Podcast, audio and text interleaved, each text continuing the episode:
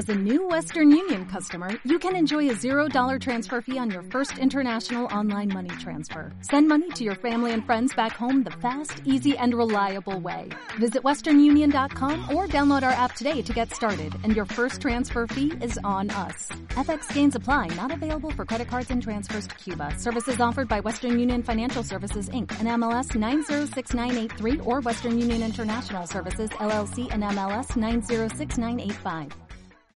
¿Cuántas veces en el día nos hemos sentido cansados?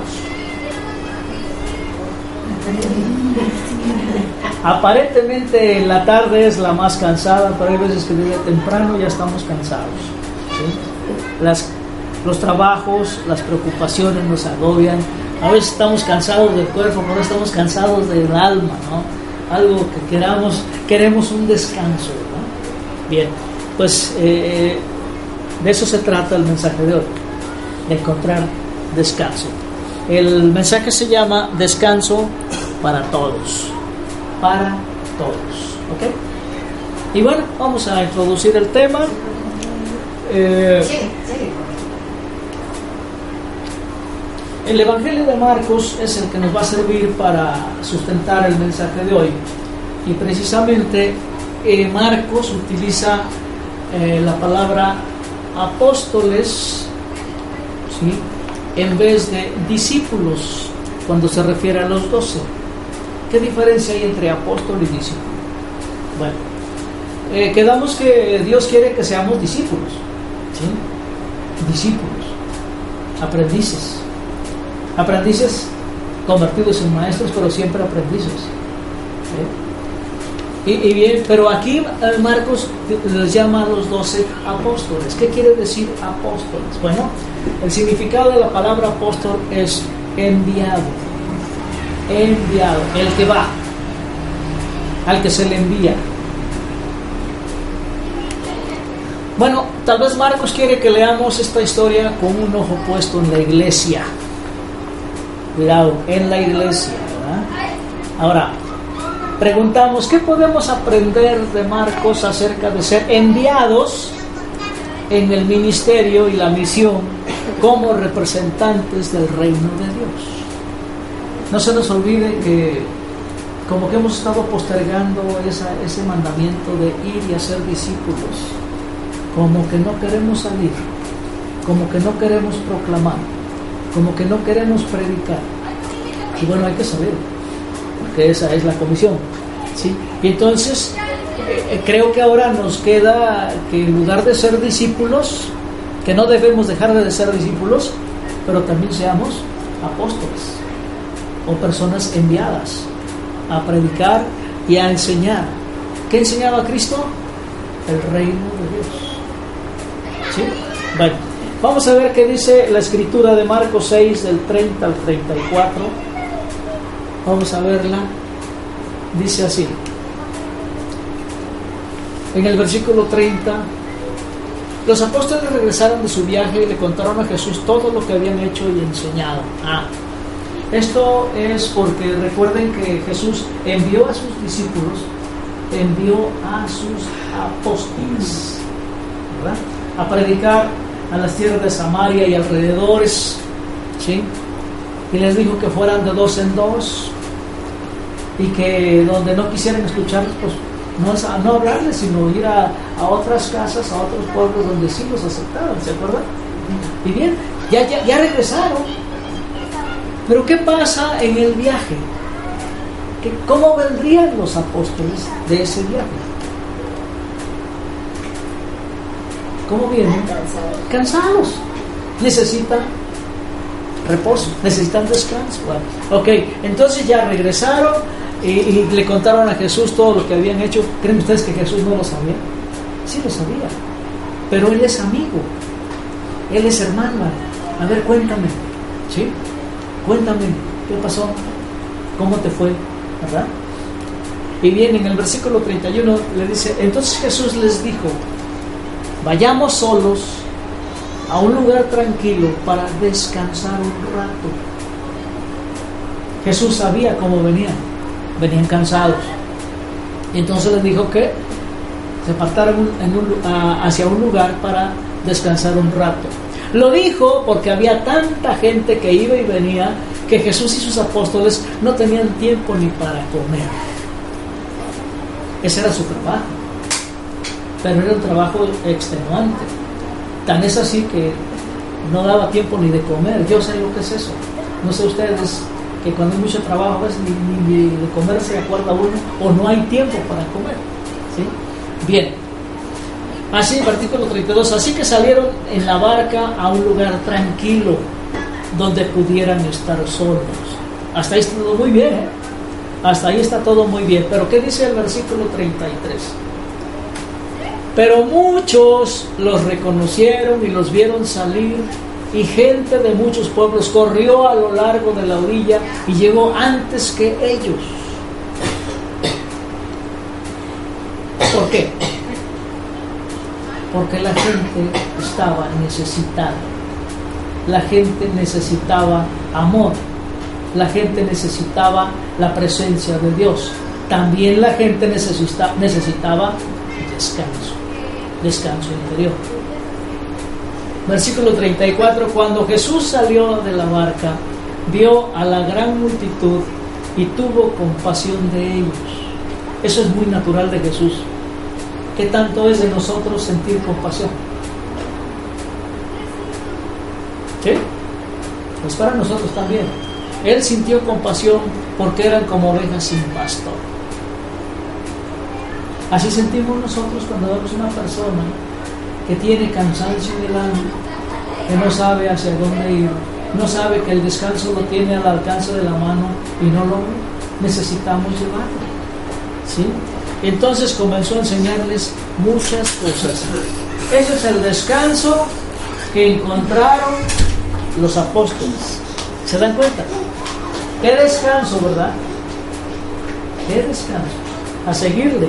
Bueno, pero Vamos a, empezar a, desglosar esto.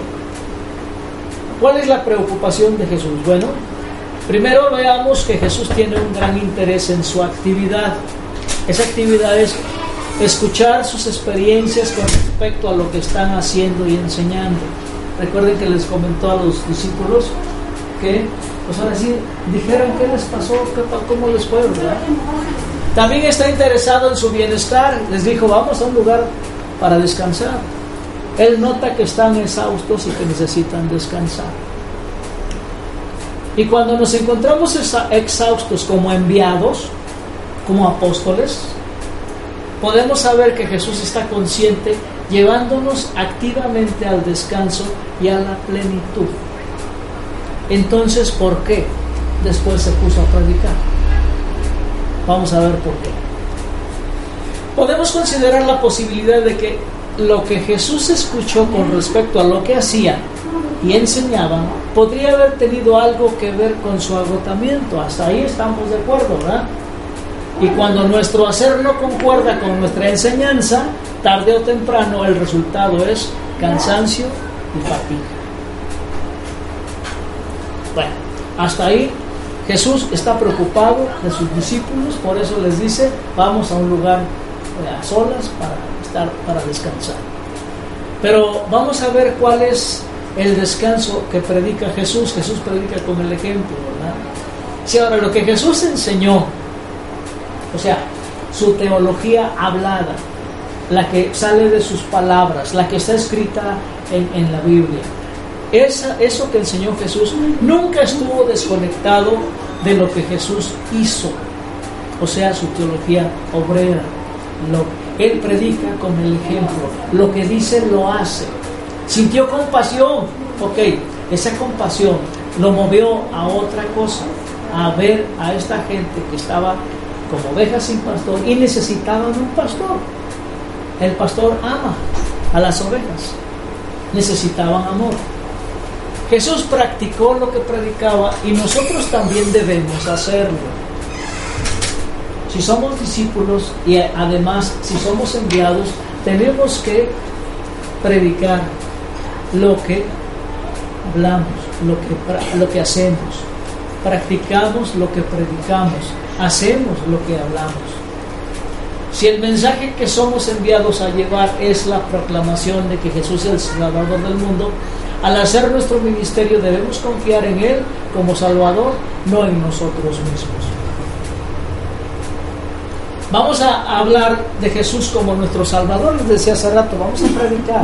Vamos a predicar en, en, el sentido de que, oye, Jesús te ama, Jesús es tu Salvador, Jesús es el que te trae libertad, Jesús es el que te trae descanso, Jesús te ama, quiere una relación contigo, de familia, de amigo. Entonces, debemos nosotros, si lo estamos hablando, debemos nosotros confiar en Jesús, de que Él es mi Salvador. Él es mi Salvador. Y Él es el que hace la obra. No soy yo. Yo soy el enviado. ¿Se dan cuenta? Yo solamente soy el enviado. Alguien me envía. Alguien me dice lo que tengo que decir. Pero también alguien me dice que tengo que hacer lo que estoy predicando. ¿sí? Jesús lo dijo claramente, mis palabras no son mías, son del Padre que me envió. Y lo que hago yo no lo hago yo, lo hace el Padre que vive en mí. ¿Se acuerdan? Hay muchos pasajes que hablan al respecto. Entonces, Jesús fue un enviado de Dios. Y Él lo dice en una de las escrituras. Así como el Padre me envió, yo los envío a ustedes. Con toda esa autoridad. Bien.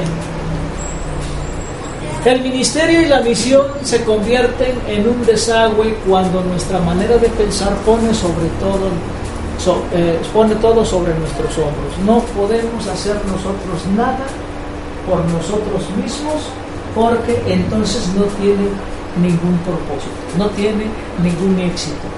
Debemos confiar en Él. Todo lo que hagamos no va a ser por nuestras propias fuerzas, va a ser en Él. Las fuerzas que tengamos serían las de Él, no las nuestras.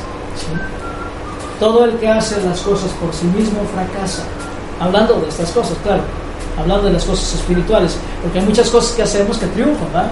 Pero no, no hablando de del aspecto espiritual, nada que podamos hacer por nosotros mismos funciona. Tiene que ser de acuerdo a lo que Jesús nos está diciendo y pidiendo. Amén. Vamos a continuar entonces. Dadas eh, las muchas demandas que la vida nos presenta cuando participamos en el ministerio con Jesús, no debemos perder de vista quién es Él para nosotros. ¿Quién es Él? ¿Quién es Él? Él es nuestro descanso. Vamos a ver cómo es esto. Pasemos a otro aspecto. Ahora entra en escena el Espíritu Santo, ¿verdad? Bueno. En su ministerio hecho en el Espíritu, eh, es un ministerio hecho en el Espíritu, no en el nuestro, o no es el nuestro. El ministerio está inmerso en el Espíritu o permitiendo que el Espíritu haga la obra. Una pregunta fácil. ¿Cuántos de nosotros podemos perdonarnos a nosotros mismos? Nunca. ¿Cuántos de nosotros podemos salvarnos a nosotros mismos? Nunca. ¿Quién es el Salvador? Jesús. A través de el Espíritu Santo. Porque hay un Padre que me ama. ¿Se dan cuenta cómo trabaja Dios? Padre, Hijo y Espíritu Santo. Es Dios es uno. Bien, y comprender esta enseñanza puede salvaguardarnos de ser desgastados por nuestro hacer. No hagamos nada por nosotros mismos, hermanos. Tenemos un problema que no podemos resolver. ¿Por qué estamos devanando los sesos para pensar cómo resolverlo si no está en nuestras manos? Pongámoslo en manos de Dios, que Él sí puede hacerlo. tenemos una enfermedad. Yo no puedo aliviarme por mi propia fuerza ni por mi propia voluntad. Necesito de alguien que me, guíe, que me haga el milagro de sanarme. ¿Quién es Dios mismo? Debo confiar en Él. Yo no debo hacer nada. No me corresponde hacer nada. En muchas escrituras dice, cálmense, quietecitos, dejen a Dios actuar. no se metan, ¿verdad? Parece mentira, pero así es. Dejen a Dios hacer su obra. No hagan nada por ustedes mismos porque van a fracasar. Bien, que esto contribuye, contribuyera o no al agotamiento de los apóstoles no cambia el hecho de que ellos necesitaban integridad y restauración de, en todo su hacer y su ser. Necesitaban el descanso, pero no nada más era el descanso físico, también era el descanso espiritual. ¿Se dan cuenta? Entonces Jesús los lleva los lleva a ese lugar, a ese lugar donde podrían descansar, pero en lugar de descansar el cuerpo llega toda la multitud y hay que trabajar. Pero aquí sucede una cosa, hay un cambio de actividad. Aquí hay un cambio de actividad. ¿Qué pasó aquí? Acuérdense. ¿Qué sigue después? ¿No se acuerdan? La alimentación de los cinco ¿Sí? Para eso están preparados los enviados, ¿sí? Cansados de aquel viaje, pero ahora están metidos en, otro, en otra acción que les trae enseñanza, porque son testigos de un gran milagro. Y eso es ir restaurando el ser. Es la transformación que hace el Espíritu Santo en cada uno de nosotros cuando nos está formando y nos está conformando a la imagen de Cristo. ¿Se dan cuenta? Bien, Jesús los lleva en barca a un lugar donde pueden ser restaurados. pero, ¿qué pasa después? Bueno, ahora viene un truco en la historia. Jesús los está llevando a un lugar de descanso y restauración antes de llegar se encuentra con una multitud de personas apresuradas y frenéticas. ¿Cuál descanso? ¿Cuál restauración? Bueno, sí la hubo. Vamos a ver que sí la hubo. Jesús se conmueve con compasión por ellos porque eran como ovejas sin pastor y comenzó a enseñarles muchas cosas. Y más que nada, lo que la enseñanza más grande es que Él les da de comer tanto física como espiritualmente. Porque las enseñanzas son el alimento espiritual y la misma presencia de Cristo es un alimento espiritual. Recuerden que Él es verdadera comida. No se nos olvide. Entonces, hay alimento. Pero el cuerpo también necesita alimento y entonces viene el milagro de, la multiplicación de los panes y los peces. Pero vaya, todo esto es descanso. Porque ya les dije, cambiaron la actividad. Y cuando uno cambia de actividad, el cuerpo descansa. Y la mente se distrae. Y entonces viene un descanso. Y cuando es un trabajo de Dios, de Jesús mismo, es para restauración espiritual, para crecimiento espiritual, para enseñanza espiritual. Y entonces se crece el cuerpo, se crece el espíritu crece el alma. Era demasiado para el descanso necesario que los apóstoles esperaban. Ellos esperaban sentarse, recostarse, no sé, pero ellos necesitaban algo así. Bueno, la compasión es lo que impulsa a Jesús a continuar su ministerio de enseñar y hacer. Entonces, cuando Jesús siente compasión, a, lo mejor contagia a los apóstoles de esa, de esa compasión y ellos participan en la obra, porque no ponen perros. Únicamente pusieron perros cuando les alimenten a todos. ¿Y de dónde, verdad? Bueno, pero esos normales son, seres humanos como nosotros, que ¿cómo le vamos a hacer para dar de comer a tanta gente? Pero vaya, eh, ahí está el, el, el, punto. Pero yo creo que también ellos sintieron compasión por la gente y necesitaban comer. Bien. Es el amor del Padre por todos sus hijos lo que energiza el ministerio y la misión de Jesús. Recuerde que Jesús nunca hizo nada que no fuera por la presencia del Padre. Y al final de la historia Jesús y los apóstoles salieron de la barca y esta vez la gente lo reconoció. Es Él. Es Él. Bien, adelante. Esa es la, esa es la meta del ministerio y la misión. ¿sí? Es la meta. Si queremos, si queremos ser enviados, debemos confiar en Él. Seguros de que si nos cansamos, Él va a ser nuestro descanso. Y muchas veces, al cambiar la actividad, se descansa y se aprende y que se crece también. Entonces, eh, este es el, mensaje del descanso. Jesús es nuestro descanso y Él nos mueve a compasión para dar. Y cuando damos, nuestro ser también crece. Y entonces hacemos, más bien asumimos la actitud que es propia de nuestro Dios, la compasión, el dar, el amor por la gente. Amén. Bien, vamos a concluir el tema. Bueno.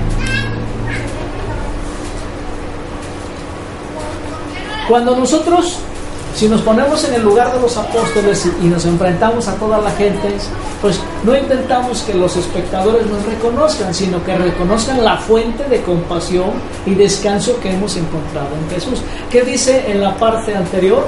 ¿Qué dice aquí? ¿Sí?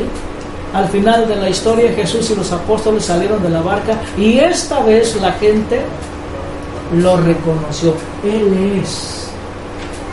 Él es el de la obra. De Él es la iglesia. Es su cuerpo. Nosotros somos parte de Él. Él hace la obra. Él hace el evangelismo. Él ama. Él ha hecho que todos nosotros estemos en Él, en la misma presencia del Padre, del Hijo y del Espíritu Santo, sentados a la derecha del poder, como seres muertos, resucitados y ascendidos, igual que Él. Esto es digno de darle gracias todos los días. Un día a la vez, sí, pero cada día, Señor, gracias por esta bendición, por este descanso porque esto es descanso, ¿verdad? Bueno, entonces vamos a, a donde estábamos ya. Bien, entonces ya encontramos el motivo por el cual debemos nosotros hacer que la gente reconozca a Jesús como la fuente del poder, la fuente de la compasión, la fuente del descanso, del descanso espiritual. La historia no termina con los apóstoles descansando solos, ¿sí? Termina con la gente de los pueblos o ciudades o granjas encontrando sanidad y plenitud en el Señor, porque Dios sanó a la gente y además les dio de comer. El verdadero descanso se encuentra cuando la totalidad y la sanidad que Jesús trae se extiende a otros. Recuerden que una de las cualidades de nuestro Padre es el dar. Él se dio plenamente cuando Jesús vino a la tierra como ser humano. Se dio totalmente. Él se dio en la muerte, en la cruz, también se dio totalmente. Pero también ascendió totalmente de la tumba y ahora reina con todo el poder. Así que Él es nuestro descanso y Él es el que trae sanidad. Él es el que transforma. Él es el que forma. Es el que crea. Y todos estamos conectados como hijos de Dios y por lo tanto nuestro descanso y plenitud llega a su plenitud cuando es experimentado por otros. No sé si ustedes han sentido bonito cuando alguien, por acción de ustedes, logra algo. Una satisfacción, una mirada brillosa, una palabra de gracias. Cuando uno hace algo, se siente bonito. ¿sí? Entonces, uno se realiza cuando hace que otras gentes también logren lo que necesitan. Y entonces eso es lo que hizo Jesús. Los llevó al descanso, pero ese descanso era Él, que sana, que alimenta, que forma. ¿sí? Ese es nuestro descanso. Jesús es nuestro descanso. Por eso Él dice que Él es nuestro descanso. Encontramos descanso en Él. El, descanso trae paz. Su paz está en nosotros. Que participemos fielmente en el ministerio y misión de Jesús, alimentados con su compasión, anclados en la esperanza de a dónde nos lleva. Eso es lo que, lo que debemos estar mirando. ¿A dónde nos va a llevar? Hay algo grande. No somos cualquier persona, somos hijos amados de Dios. Cuidado con menospreciarnos a nosotros mismos y con menospreciar a otros. No, somos hijos amados de Dios. No se nos olvide eso. Y si nos menospreciamos a nosotros mismos, entonces estamos menospreciando al Padre y a su obra y a su perdón que es Cristo y a su salvación que es Cristo. Entonces, cuidado con lo que decimos y hacemos. Entonces, que encontremos el verdadero descanso en Dios, en Cristo Jesús. Y vayamos todos los días, todos los días alimentados por la compasión de Jesús, para, para, que podamos también nosotros dar compasión. Nadie puede dar lo que no tiene. Así que debemos tener compasión nosotros, una compasión que es de Jesús, Él ha sentido compasión por nosotros y nos ha transmitido esa compasión para que nosotros también sintamos compasión por otros y también llevarles el alimento, llevarles la seguridad, llevarles la salvación. Amén. Demos gracias. Bendito Padre, te damos gracias porque eres nuestro descanso, porque en Cristo hemos encontrado el descanso que tú nos has, eh, has dispuesto para nosotros. Gracias Señor por la dicha tan grande de poder llamarte papá, porque eres nuestro papi y nos amas demasiado y nos tienes en tus manos y nos abrazas y nos cuidas, nos proteges. Gracias por ello Señor, porque tú eres eterno y nosotros has dispuesto que también seamos eternos en tu presencia, en el conocimiento pleno de ti, Señor, y de tu amado Hijo Jesucristo. Ayúdanos cada día a conocerte más y a entender cuán importante es Jesús para nosotros como nuestro Salvador como el que tiene compasión por nosotros, para que también nosotros podamos sentir compasión por los demás y también llevemos tu presencia como alimento espiritual a todas las personas. En el nombre de Jesús nos ponemos en tus manos, Señor, para que hagas tu voluntad en tu iglesia. Amén.